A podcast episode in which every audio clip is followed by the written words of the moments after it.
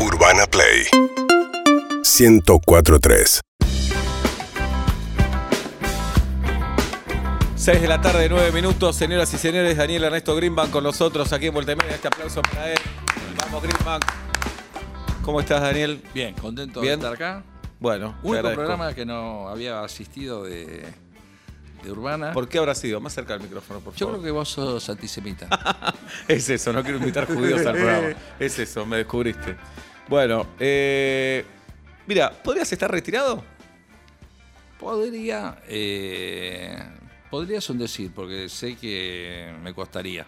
Te costaría, digamos, pero materialmente podrías estar tranquilo. Podría. Sí, estoy tra- o sea, trabajando, estoy tranquilo. Básicamente, di- al disfrutar de lo que laburo, Claro. eh, estoy tranquilo. Obviamente tenés la, adrenalina que te genera. Pero te laburo. gusta eso. Claro. claro. Básicamente, si no, a ver, no estoy retirado es porque básicamente el laburo de lo que me gusta. Es eso. Es eso, es Qué lindo, el motor ese que te mueve.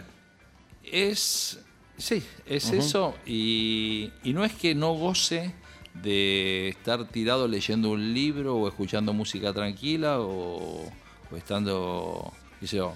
Ayer tenía el estreno de Vance y, y mi hija tenía prueba de historia y me gusta estudiar con ella historia y no pude hacer.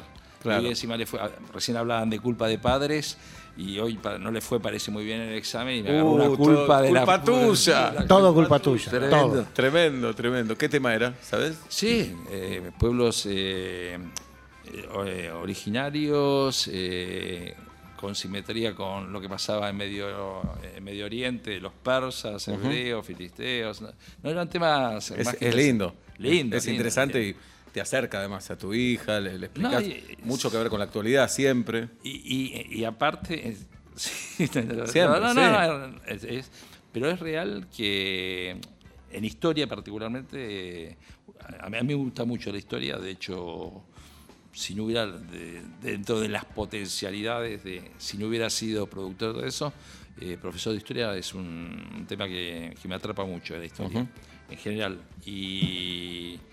Ahora, si me decís que tuviera que explicar matemáticas, no, tendría carencias muy serias. Pero pará, ¿para los números no sos bueno?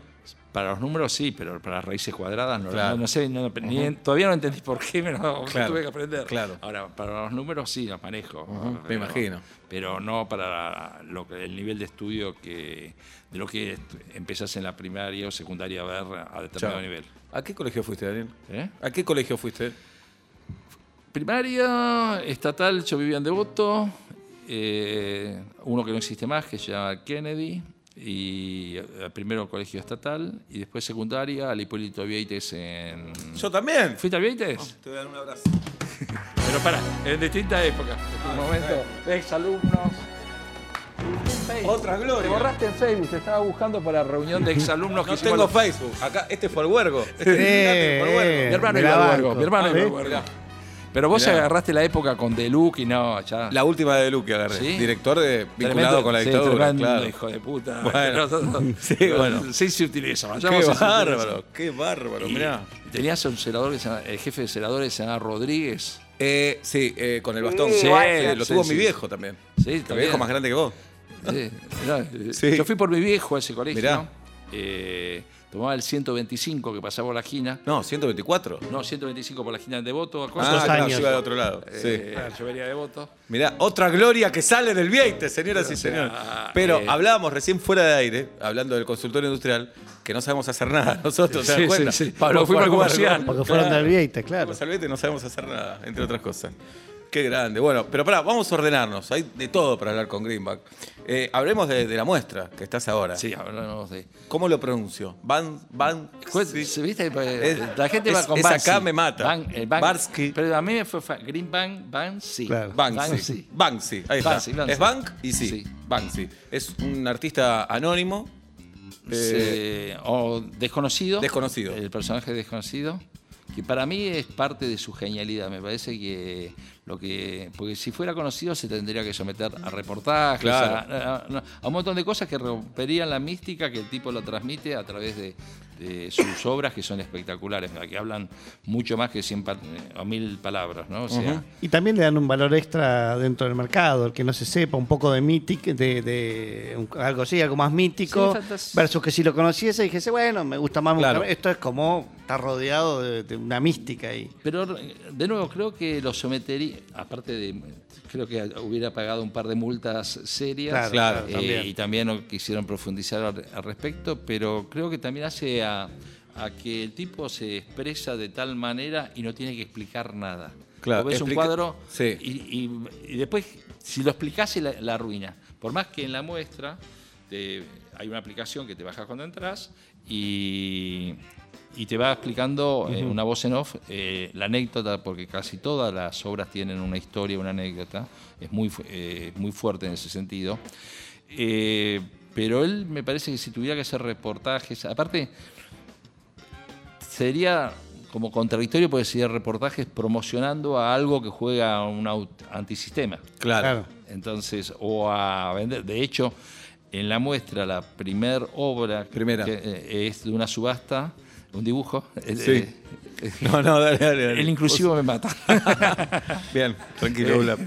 Eh, eh, burlándose de la gente que compró su- sus cuadros. Claro. O sea, ¿Cómo puede haber la- gastar esa fortuna en, en una idiotez como esta? Pará, ¿y vos con quién negociaste para contratar esto si él no existe? tiene un agente para Ah. Europa, eh, el produ- los productores originales que negocian con todos los eh, propietarios de las obras estas que sí son originales, originales tomados de- que son seriadas, pero que son firmadas, que hay un, algo, un instituto que se llama COA que certifica que son originales auténticos. Esta es la única que tiene. Es el tipo que recopila todo el material, que es ruso. Por eso tanta gente, a mí me sorprendía, no entendía por qué. Ya la vi en Rusia. Le digo, y después me acordé que en el Mundial, Ah, la claro. muchos Ah. la vieron en el Mirá. Mundial. Eh, Acá está- estamos viendo algunas imágenes para aquellos que Sí. obviamente también nos están viendo. Y Es- fue creciendo. Se ve buenísima, se ve No, espectacular. no, no, se- se- la verdad que eh, muy satisfecho de la muestra. Es muy contundente en cuanto a, a ideología, que, o sea, cómo trata. Hay, por ejemplo, eh, desde dónde aborda el medio ambiente. Hay un cuadro, por ejemplo, que están los personajes del libro de la selva de Disney y está destruida toda la selva y están arrestando a los personajes. o sea, Buenísimo. más elocuente de la destrucción del medio ambiente Buenísimo. no puede ser. Eh, guerras, eh, conflicto palestino-israelí. Él tiene un, esto es posta, él se compró un hotel que eh, lo denominó eh, el hotel de peor vista del mundo, porque era una calle, daba una calle muy angosta y abrías la ventana y tenías el muro que se construyó para, entre Israel y Palestina. Pa. Y él entró a intervenir. Eh, son 10 habitaciones que aparte las pintó y hay un- un- una de las partes de la exhibición que muestra este hotel que, que es extraordinario y aparte muestra la contradicción de Palestina, Israel. Le da muy fuerte la parte en general que habla de todas las guerras eh, desde un punto de vista de la locura de la guerra. Eh, plantea muchas cosas eh, muy vigentes, muy actuales y con una crueldad desde el dibujo, pero con una ironía que hace que, que sea un combo perfecto. Y perdón la frivolidad, pero estéticamente hermoso también. No, hermoso, hermoso, Tiene un código. Hermoso. Tiene un su parque de diversiones que es. eh, Sigue eh, funcionando, pensé que se desmantelaba. ¿Dónde no, es no, el pero parque? tiene una película. Ah, la- tiene ah. la película de- del parque, de todo lo que fue la experiencia, más los cuadros que hizo del parque. Quise ir, pero fue imp- imposible. ¿Dónde era el parque? En las lejos de Londres, no era No, no, no, en. Los Ángeles. Ah, No, pero en Londres hizo uno, en Inglaterra hizo uno que desmanteló a los tres días. Sí, pero hizo uno cerca de Anaheim, Ah, de- no sabía de- eso. de- en Los Ángeles también.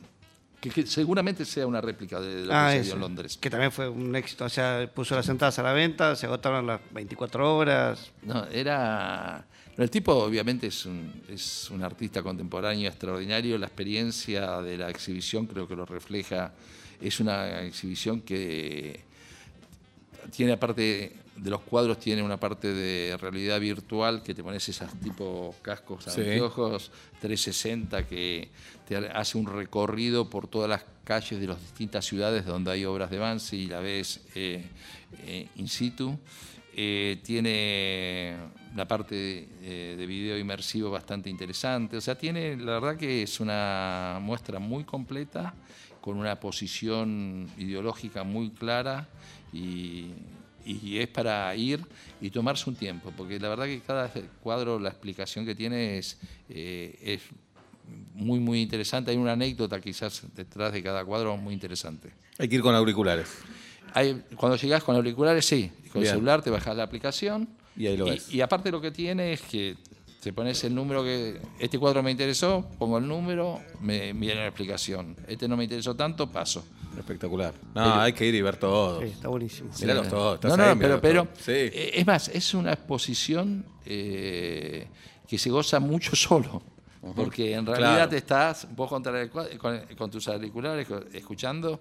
eh, eh, no es para tanto estar en estado deliberativo como estar frente a, a una, a un cuadro, ¿no? Estamos con Daniel Greenbank hablando de Banksy. La, la muestra está en, en La Rural. ¿Las entradas dónde las conseguimos? Online, en la etiquetera eh, Me de lo la habían rural. escrito acá. Eh, estamos hasta el 10 de octubre. En la etiquetera de La Rural Exactamente. hasta el 10 de octubre. Eh, hasta el 16 de octubre son 16. 10 por 10 semanas. Ok, espectacular. Bueno, ¿es un quilombo traer esta muestra o no? Y hoy que no se puede girar divisas al exterior, eh, es la buena voluntad de que me sigan creyendo y en algún momento aparece alguna un graffiti mío en Londres como tremendo hijo de puta, Sí, pagá. fue O sea, nada más que tenemos que mandar a todos los Ajá. productores porque estamos, nadie está pudiendo girar nada y la verdad que se está complicando una actividad que genera mucho volumen de trabajo que es irrelevante en cuanto a la plata que tenemos que transferir, pero que entramos en las generales de la ley y estamos dentro de la crisis argentina de no poder girar eh, un dólar. Y le ofrecimos pagar con pesos argentinos y, no sé, no le pareció exótico, no, le- no le dio para un cuadro, pero no aceptó. Él es exótico en realidad. Sí, yo ¿Usted- creo eso. ¿Ustedes le giran Raro, ¿eh? pesos y ellos los convierten en algún lugar allá? Es, podría ser una intervención con un par de billetes interesante, pero no- por ahora no la vio. Ah, Y, en cuanto a la logística para traer obras de arte, Y ¿es muy complicado o no es, tanto? es complicado el tema de seguros. Ah, claro. El tema de seguros es, es fuerte. Eh, los cuidados requiere de otros cuidados que las muestras inmersivas que vienen en eh, que había sido mi experiencia anterior con Van Gogh. Me, reconozco ignorante al respecto, recién empecé en estas cuestiones de las muestras, pero eh, los seguros son un tema bastante importante y los cuidados de la transportación, de las temperaturas, de no afectar los cuadros, también es otro tema. Perdón, ¿y en el caso de Van Gogh, que era proyecciones, también había un tema de seguros? No, no, no, no, no, no. por eso digo, la experiencia anterior que Claro, era era inmersiva era, muy, una se- muy computadora, sencilla, mucha la computadora. Exactamente. Pero y acá acá no. tienen, tienen que volver además los cuadros. Los cuadros tienen que volver. Tienen que volver, bien, tienen que volver bien. Eh, bueno, tienen que volver todos. Sí, bueno. Sí. No, No, le pero- puedo decir que tampoco podés girar los cuadros. tampoco los podés mandar. Te los tenés que quedar acá. Sí, sí, que la típica, la fanamos la bandera en el Claro, partido que la vengan a buscar. Que ¿no? la vengan a buscar.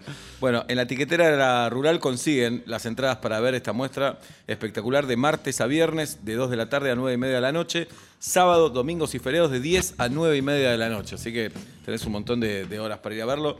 Aquellos que tienen la tardecita tranquila es lindo plan. Ir 3, 4 de la tarde solo, ¿no? Está, está buenísimo.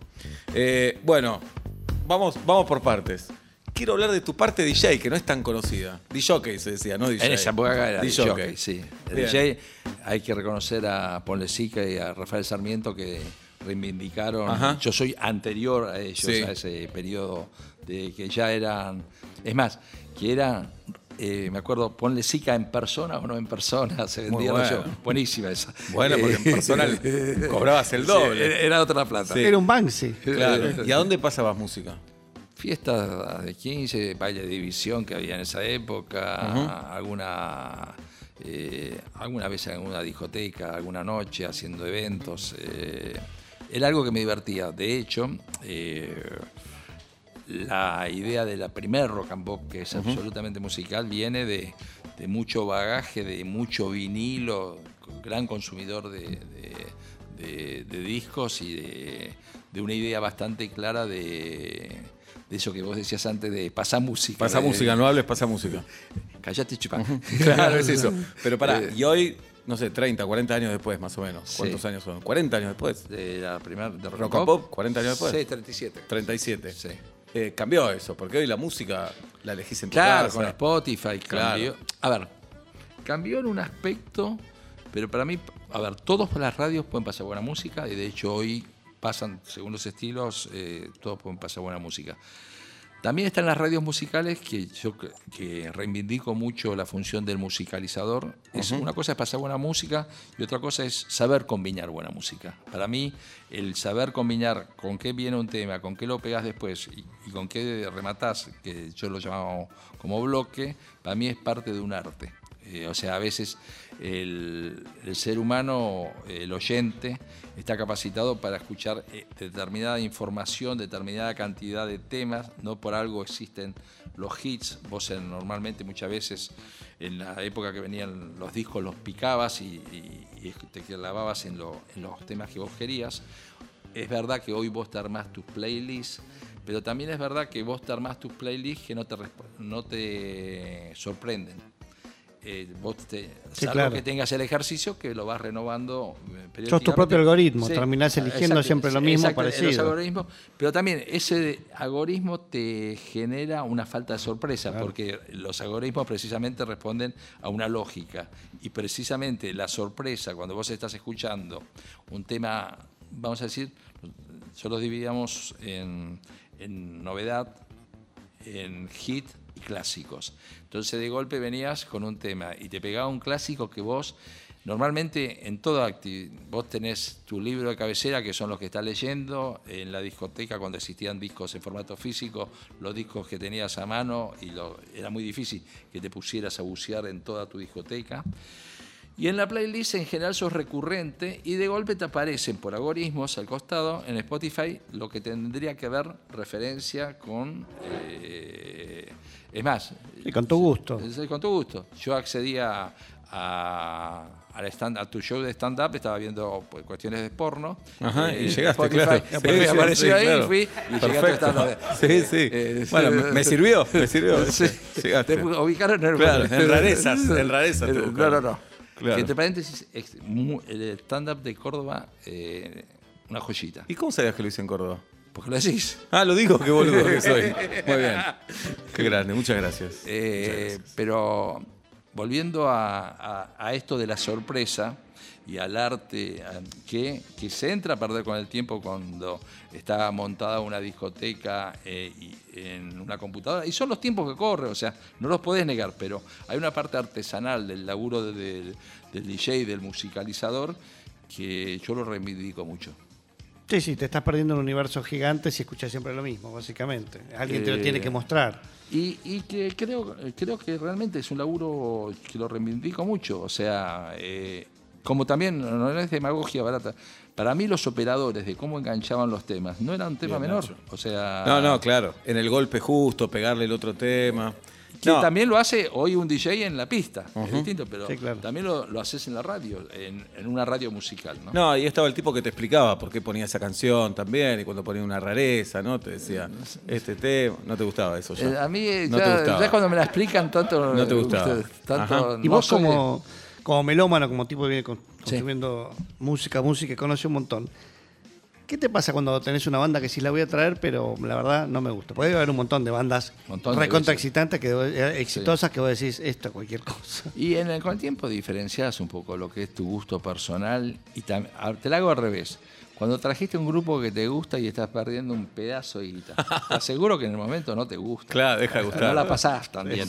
Y aparte te baja el chip y dice, por esta, por lo que estoy perdiendo me podía haber tomado un avión en primera, eh, eh, viéndolo en Nueva York y no estándome preocupando si ese boludo está rompiendo la butaca. Claro. Así de corta. Sí. Entonces, eh, eh, es ¿Te costó, ¿Te costó encontrar eso? Porque Eh, empezaste como productor y como fan también, ¿no? Sí, y obviamente no, eh, vos producís, pero no todo es lo mismo.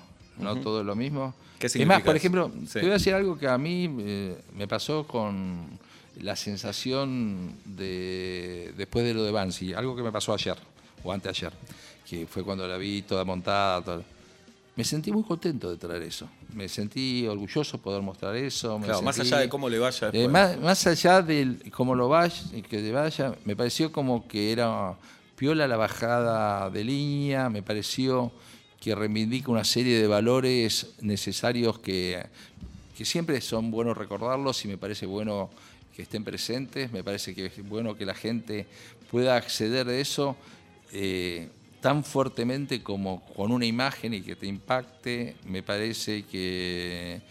Y, y me, más allá, obviamente que quiero ganar plata con la exhibición, pero me, me sentí muy contento de poder presentar eso eh, en Argentina, esa exhibición. ¿Y estás muy pendiente? Después, ¿cuánta gente fue? ¿Estás todo el Sí, tiempo? sí, sí, sí, estás sí, ahí. El, el minuto a minuto está. Está. Sí, sí. Y te- es una adrenalina que te gusta también. Sí, sí, tiene, tiene su parte de timba, tiene. Es más, y- pedí, me dime cuántos vendimos hoy, y antes y después de la nota. Vamos a ver y después Ah, vemos. claro. O sea, Bueno, eh, es más, Banksy, Banksy, vayan a la rural. Va porcentaje ya, ya todo, todo, claro, es así. Vayan, vayan a la rural ahora. Eh, el otro día estaba con Carlitos Rottenberg, gran productor de teatro argentino. Extraordinario. Me contaba una anécdota espectacular que es muy larga de contar, pero que llegaba a la conclusión de un verano, creo que en Mar del Plata o en Carlos Paz, que se encuentran tres productores, los tres habían tomado decisiones distintas y a los tres les fue mal. Sí. Y cada uno decía, yo tendría que haber tomado tu decisión y así todos, y a los tres les había ido mal. Y Carlitos decía al final, esto demuestra que nadie sabe nada en el fondo. Y, eh, ¿Hay, eh, hay algo de eso? Obviamente es exagerado no, no, decir eso. No, pero- no, eh, es correcto. Sí. Vos manejás, pero ninguno tiene la bola de cristal. Claro. Esto es primera cuestión.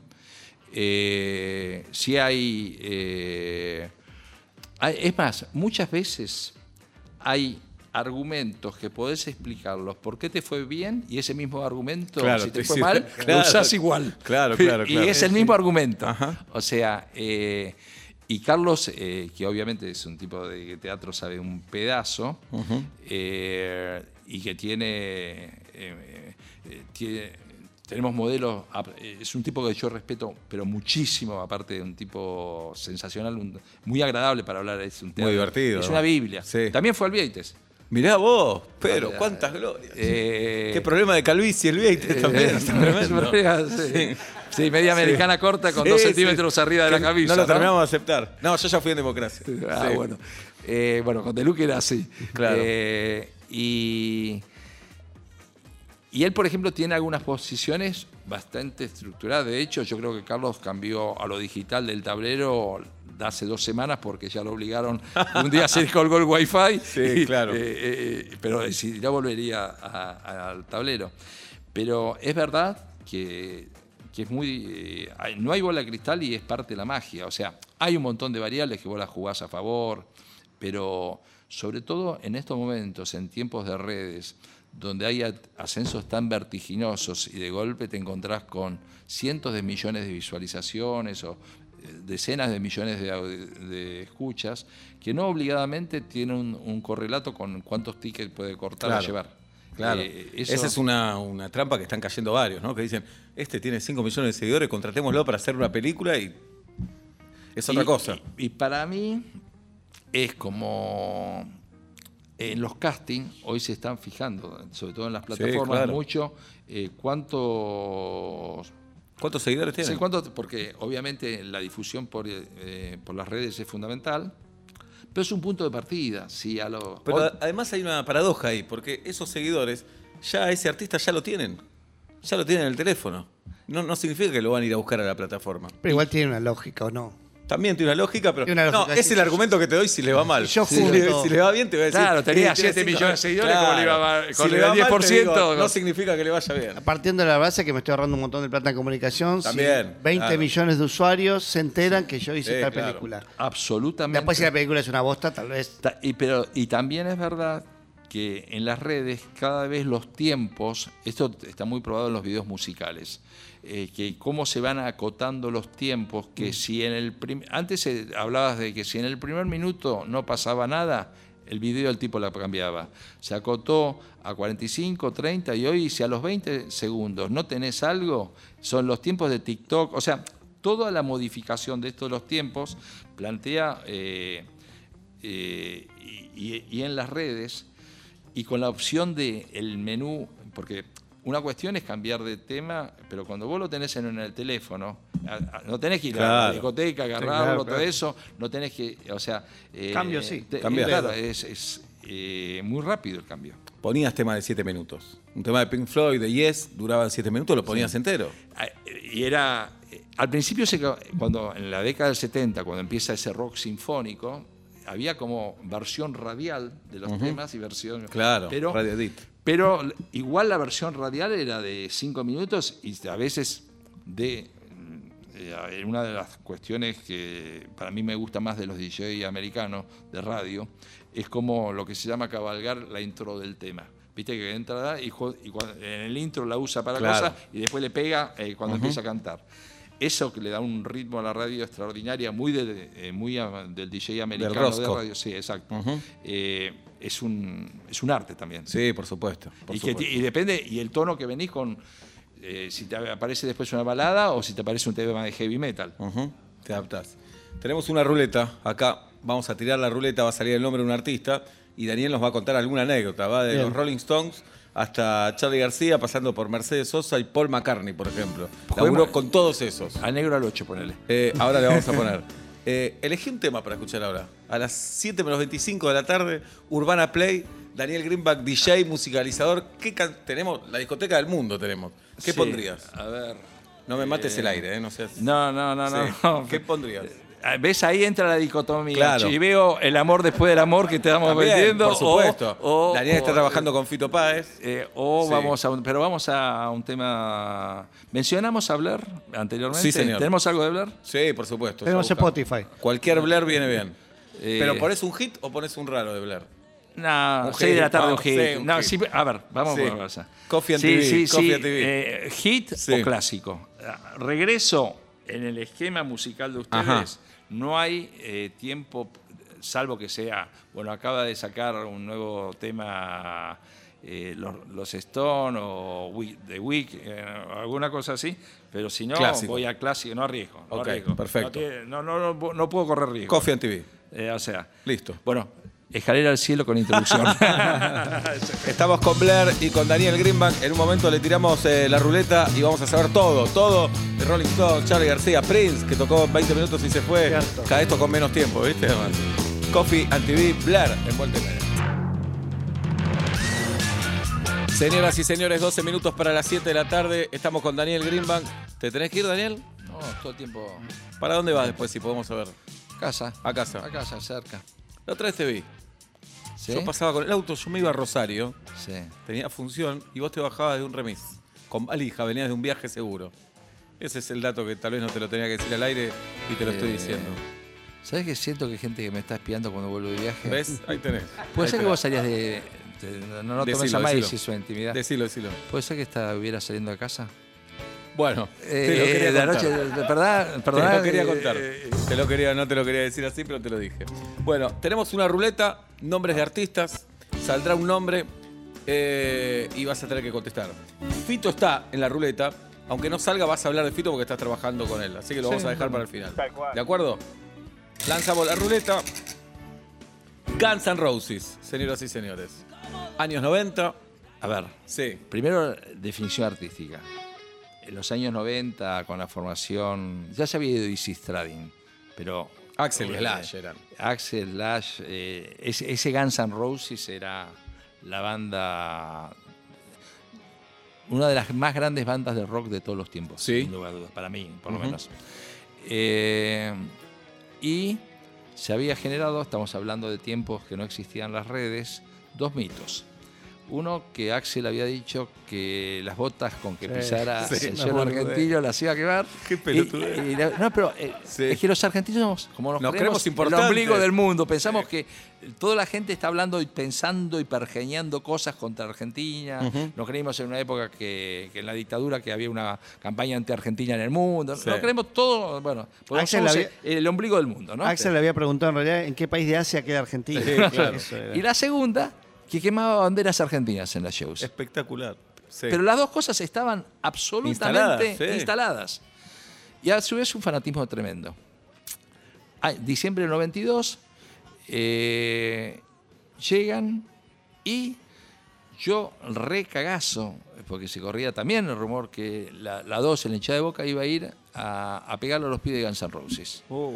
Entonces el comisario, que estaba, yo hacía muchos recitales en obras en esa época, lo habían trasladado justo a la, a- a la comisaría de la Boca. Y le digo, mira, como s- se corre esta bola, no quiero correr este riesgo, quiero aclarar primero que no quema bandera, que nada de zapatos. Eh, me gustaría, si me podés conseguir una reunión con eh, José Barrita, con el No. abuelo.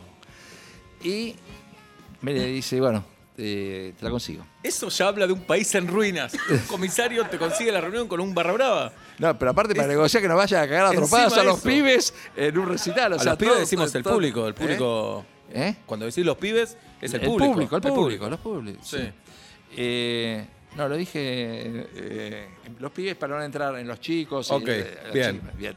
Eh, Te juntás con José Barrita, el histórico jefe de la 12 que ya falleció. eh, falleció. ¿A dónde te juntás? En un bar en la boca, que entro, vacío el bar, pero que tenía como un reservado en el fondo y me esperaba José Barrita. Iba entregadísimo. ¿Solo él?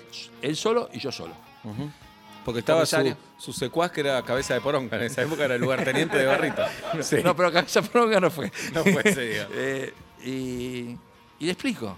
Y me dice, nada que ver. En ese entonces iban los visitantes, jugaban con Racing. Me dice, yo lo único quilombo que estoy en este momento es pensar cómo pasamos los bombos y la bandera el puerto Puyredón. Yo que me voy a meter con el Guns N' Roses. y? Digo, discúlpame.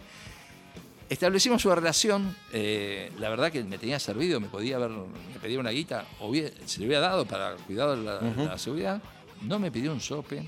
Lo único que me dijo es, me debes una. Y a partir de ahí, Uh, La puta madre. que, en realidad no le debes nada. No, no, no, ¿Por qué pero, no, pero, pero, Sí. digamos, en los códigos de, Sí, de claro, él claro. debía una.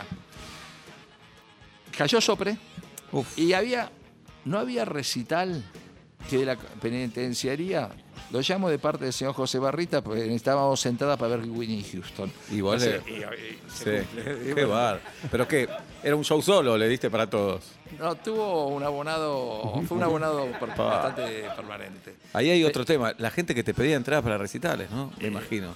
Terrible. Pero deja. Sí, termina, termina. Eh, eh, transcurre, se televisaba en directo y arranca. el- era tanto el suponer que iba a haber quilombo que arranca con. tren- un- que en la música en general tampoco nunca tuvo la televisión abierta mucho rating, pero arranca con 32 puntos de rating Telefe. Y en la media que era musical, el rating se caía a picada. O sea, Claro. eh, ter- habrá terminado, qué sé yo, con 12, 14 puntos. La gente quería quilombo, no quería La gente música. quería más que Claro. música. ¿Qué es esto de Sí. música? Déjense Este joder. gritón, Eh, sí. Pero me dio un indicio, la verdad, que había habido un montón de gente, aparte de un incidente tremendamente desgraciado, de un padre que no deja ir a la piba, la Oh, piba se ¿te suicida, una Sí, cosa horrorosa, pero de las más eh, dolorosas que me pasaron eh, viendo, estando cercano, ¿no? Como productor. Pero me dio el indicio de que había habido un montón de gente que por cagazo no había ido. Pará, también, en el hoy Four Seasons, en esa época Hyatt, se juntan los fans de Guns N' Roses de un lado, excombatientes de Malvinas del otro lado, y terciando en el, como en el medio para que no se caigan a trompada, pero todo de, la de un rumor que no sabías cómo había y no había manera de desmentirlo. Entonces, bueno, se genera eh, la desgracia de esto. Y la verdad que me quedó un sabor, eh, no llenaron en ese diciembre del 92 los Guns N' Roses, que había quedado mucha gente afuera. Entonces le propuse en ese entonces hacer, cuando terminasen toda la gira que tenían programado, en julio, en julio, que frío importante, volver a hacer dos River. Los reventaron en forma impresionante. Pero en ese entonces, el presidente Menem, que hablaba de que era una banda de forajidos que estaba por acá, aparece una denuncia anónima, que después se supo de un tipo de los servicios de inteligencia, y nos allanan el Hyatt. En ese entonces eh, tenía la Rock and Pop, el celular era algo incipiente, pero yo tenía acceso, no dejaban salir ni entrar a nadie, pero como yo era el productor pude entrar con mi abogado a, a ver qué pasaba. Y estaba transmitiendo Mario, y le digo, Mario, vamos a hacer una transmisión en directo, salir en el directo, y yo te voy diciendo qué pasa en el Hyatt, en el allanamiento que le están haciendo los Guns N' Roses. Y era más o menos las 5 de la tarde y el recital era a las 9. Y al jefe de, de mi equipo que estaba allá, sabiendo que podía haber cualquier no me imaginaba que podían encontrar o no encontrar, le digo, da puerta, que entre la gente porque va a ser más difícil que nos cancelen con la gente a puerta. Entra a revisar los cuartos, de eso Slash se baja los pantalones, muestra el culo a toda la gente que estaba, va a una parte de la- del operativo a hacerle una, Un acta. un acta que zafa de ir a prisión por exhibición obscena, primero eh, porque era extranjero, entonces le hicieron una multa y le dijeron que próxima vez que le pasa iba en cana. Y eh, el- al comisario digo, mira, vamos a, dos hipótesis. Si encontrás algo ahora, se arma un quilombo de novela. O sea, ¿por qué de última hacer el allanamiento después? Si hay, si hay droga, era de en esa época división de toxicomanía. Después vemos, pero en este momento es al pedo. Y es más, te digo, en estos momentos, en la cancha de River, tenés ya 15.000 personas adentro de la cancha, llego a suspender el recital y vos vas a ser responsable del quilombo. El tipo me dice, ¿cómo que diste puerta? Sí, di puerta. Y me dice, no, no puede ser, sí. Modula con el, el subcomisario del operativo. Subcomisario Medina, acá me dice el productor que dieron puerta y hay 15.000 personas adentro. Me dice, no, ¿qué 15.000? Hay como 40.000 y está mi hija, por lo cual levante el operativo rápido y déjese de joder. Espectacular. Ahí fue, tácate, Sí. y, y se movió todo rápido. ¿Y ese quilombo te gustaba también esa adrenalina? no idea, esa no. nada, ni- Esa me no. gusta contarla con el tiempo. En el Claro. momento la pasás, La pasás mal, La pasás la mal, pasás mal. y sabés que estás jugando con fuego. De, eh, todo eso era. eh, Axel estaba en su suite. eh, Recién vi las imágenes, me había olvidado. Él salió con una camiseta de la selección. No, Se la sabía- diste vos. no sabíamos cómo eh, convencer que no había quemado bandera argentina. Y también una anécdota, eh, juez este que falleció hace poco, Yervide, ese era en ese entonces el fiscal a cargo del allanamiento. Y le gustaban más las cámaras que... Sí, sí, que- sí. eh, o sea, entonces digo, bueno, si haces eso, el- para alargarla, el manager N' Roses dice, bueno, como no encontraron nada de droga y vos sos el jefe, eh, y había cualquier, estaban todos los medios sabidos y para ver, te venís a conferencia de prensa para decir que no había nada. El tipo, con tal de salir en cámara, chocho. Entonces, conferencia de prensa con Axel Rose. Oye, Ride. Este país es hermoso también. Este país es eh, hermoso. Un país generoso. Vamos a sortear una cena con Greenback para que te cuente anécdotas, ¿eh? Ahí tenés un buen laburo, Daniel, ¿eh? Pensala esa. No, Pensala esa. Almorzar- cenando con Mirta. Cenando con Daniel. Bueno, Guns N' Roses, en primer lugar, sigue la ruleta. Madonna. Genio, Genia Madonna. total. ¿Por qué? total. Por todo, porque, mira, una muy sencilla para no hacerla larga, prueba de sonido de día. Eh, dos te voy a contar de Madonna divertidas. Sí. Y, de- eh, y de día, y habíamos salido a la venta y se había agotado todas las plateas rápidamente y los seguidores, los Super Troopers, estaban puestos en una ubicación específica. De día detectar la luz es muy difícil. Se dio cuenta que estaba corrido dos butacas, y no te miento, más de dos butacas, el seguidor porque las habíamos vendido y las habíamos puesto en, en dos butacas al lado. Dijo, esos seguidores está mal. Y no siguió ensayando hasta que no lo corriéramos. Segunda anécdota. Yo ya no estaba trabajando, sino que me habían comprado el no compete. Llovía. ¿Qué es el no compete? El no compete es cuando vos en una empresa la vendés por un tiempo y no podés competirle a esa empresa. Eh, y llovía. Y era viernes a la noche. Entonces Madonna, en ese entonces, había adherido al Kabbalah. Se O hizo sea, judía. eh, claro. Se había vuelto Al Shabbat. abso- eh, absolutamente, viajaba Sí. con rabino, toda la historia. Y como yo tenía relación con ella, me proponen, ¿por qué no viernes a noche tenemos que cancelar? No, miento. Era jueves a noche, tenemos que pasar viernes a la noche. Eh, ¿Por qué no tra- eh, tratás de convencerla? Porque viernes a noche ella no tocaba en esa época. Oh, te ¿Por viniste a ser Por judía. Una cuestión ahora, de laburar, eh, digo, no, yo, eh, haciéndome con la cara de más pelotudo posible, le digo, es verdad que es viernes a la noche, pero vos vivís en Los Ángeles. Hacé el cálculo que son cinco horas menos. Espectacular. Y todavía no tenía humor, me dio un shot en el orto impresionante. Pero después vino el manager y le dijo, mira, el seguro de cancelación no cubre que por eh, la Por lluvia, por claro. Kabbalah, no estuve ese viernes anoche. La joda te sale tres palos verdes. Y un poco ahí bajó, el- Bajó. El, amor por Moisés. ¿Y, cuál- y tocó el viernes anoche? Sí, tocó, tocó. Era un artista del carajo también. Artista del carajo, carajo. del carajo. del carajo en todo sentido, en, en lo que propuso, en lo que hizo artísticamente y que lo, en lo que generó, que hoy parece juego de niños, pero realmente Claro. en su momento se montó una infernal, rompió barreras, transgredió todo del carajo. La ruleta con Greenbank. Vamos, uno más. A ver qué sale. Mercedes Sosa. Porque hoy parece increíble eh, asociar Daniel Greenbank con Mercedes Sosa, pero fue una de tus primeras artistas, ¿o no? No primeras, pero de cuando trabajaba con el rock nacional eh, fue de, trabajé del 70, y- en el 77 eh, cuando viene la dictadura, estaba trabajando con ella desde el 76, a- no era el productor ni manager, sino que hacía shows, era muy amigo del hijo, que era el manager, y de la asistenta personal, que después fue secretaria personal mía, Olga Gatti. Y, y habíamos hecho un recital en el Premier y venían las... de- eh, no la prohibían, pero era sistemático la denuncia de la bomba. Y te comes un garrón y aparecía un bultito que hasta que no se daban cuenta que era un ladrillo o, te recagas. Y era en el Premier, tocaba con Rodolfo Mederos y este Teatro Premier de la calle Corrientes. Desalojamos, cancelamos, eh, bueno, todo mal, hizo un par de intentos más, le pasó exactamente lo mismo, lo cual decide exiliarse e irse a vivir a España. Pero cuando cancelamos el Premier me dice, yo voy a volver a Argentina y te aseguro que voy a volver con vos. Eh, y cuando Galtieri, eh, en esa locura que entra la dictadura de perpetuarse en el poder, que deriva también en la guerra de, las de Malvinas del 82, en febrero del 82, estaba en una cuestión de como de apertura que pueda haber un poco más de libertades. Y hablando con, con Mercedes le digo, mira, me parece que si anunciamos con bombos y platillos, nos van a jugar a favor y vas a poder venir a cantar. Y no te van a hacer quilombo con el repertorio. O de última la bancamos, la del repertorio, porque una vez que cantaste es que ya está. Ya está. Entonces, organizamos una serie de recitales en el ópera, que, que fueron fantásticos para mí, un hito increíble.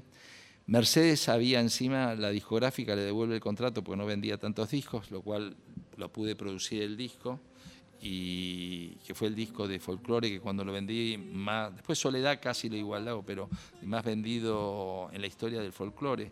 Cuando vendí, eran tiempos de vinilo, habíamos vendido casi un millón de copias dobles, eh, había también cassette en esa época, ¿no? Eh, y, y después de eso se disparó, un- hicimos una gira que arrancamos en Montreal y terminamos en el sur, recorriendo toda América. Y, y en el periodo que estaba en el exilio, que yo la visitaba cuando iba a España, eh, veía su transformación musical, que es cuando ella ya, eh, el, folclore conservador, en general siempre a todos los músicos que son vanguardias en su rubro, cuando se escapan un poco del encasillamiento, lo matan. Lo matan. Entonces Mercedes, cuando se acercaba primero al rock nacional con León Gieco, con Charlie, yo, la, llegaba a Madrid y la, eh, la- veía a la negra escuchando a Stevie Wonder. Le decía, ¿qué negra? ¿Qué hace? Y decía, no puedo creer que esto no lo descubrí antes. O sea, tenía un oído musical eh, extraordinario. Y cuando viene, invita a artistas de distintos géneros, tango, rock nacional. eh, ella había tenido alguna aproximación con la música popular brasilera, con Milton Nascimento, con Caetano, con Gilberto Gil, pero eh, el purista, el folclórico purista, no se lo perdonaba. Pero esa gira y ese disco la hace explotar, la hace explotar en toda América Latina, en el buen sentido, no de las bombas, sino de, de- del éxito. Hicimos y terminamos eh, con dos shows memorables en Ferro en enero del, och- del 93. Me acuerdo que ahí presentó a los Curiaki. Hizo subir a los Ilia Curiaken de Valderrama. ¿Sí? Sí, estoy seguro. ¿eh? A ver, calculemos. Eh, sí, sí, sí, 93. sí, sí, empezaban Dante y Emanuel ahí. Eran ¿Ah, dos sí? pendejos. Sí, Ah, 93 no. puede ser. Eh, o incluso, no sé si un, un par de años antes. Eh, Eh, yo vi a los Curiaki por primera vez en el 91-92, en la 9 de julio, en un show que estaba Fito, Los Ratones, Espineta. Gratuito. Eh, gratuito, por supuesto. Sí, tres días por la democracia. Sí, sí, ese claro. ese show. Que todavía no estaba la- lo que subía la autopista. No, no, rulero. claro. tenía- y ahí tenías una Sí. plaza grande para montarlo, sí. Qué bárbaro. Bueno, y cerramos con Fito. volvés, eh, ¿habías laburado con Fito? No, nunca habíamos Ah, laburado mirá. con Fito, por eso nos llevamos bien. Claro, sí. Eh, y los reencontramos en, en los Grammy el año pasado. Tuvimos una cena maravillosa, eh, recordándonos. Mejor dicho, yo sí había trabajado con Fito, pero él como músico en De la Charlie. banda de, exacto, en la banda Claro. de Clicks Moderno de Charlie. Y recordamos, fue una noche de recuerdo, fantástico, y surgió la idea después de, de la posibilidad de, de hacer eh, el 30 aniversario del amor después del amor, eh, y la verdad que nos sorprendió eh, de manera, a ver, es un álbum excepcional eh, de composiciones.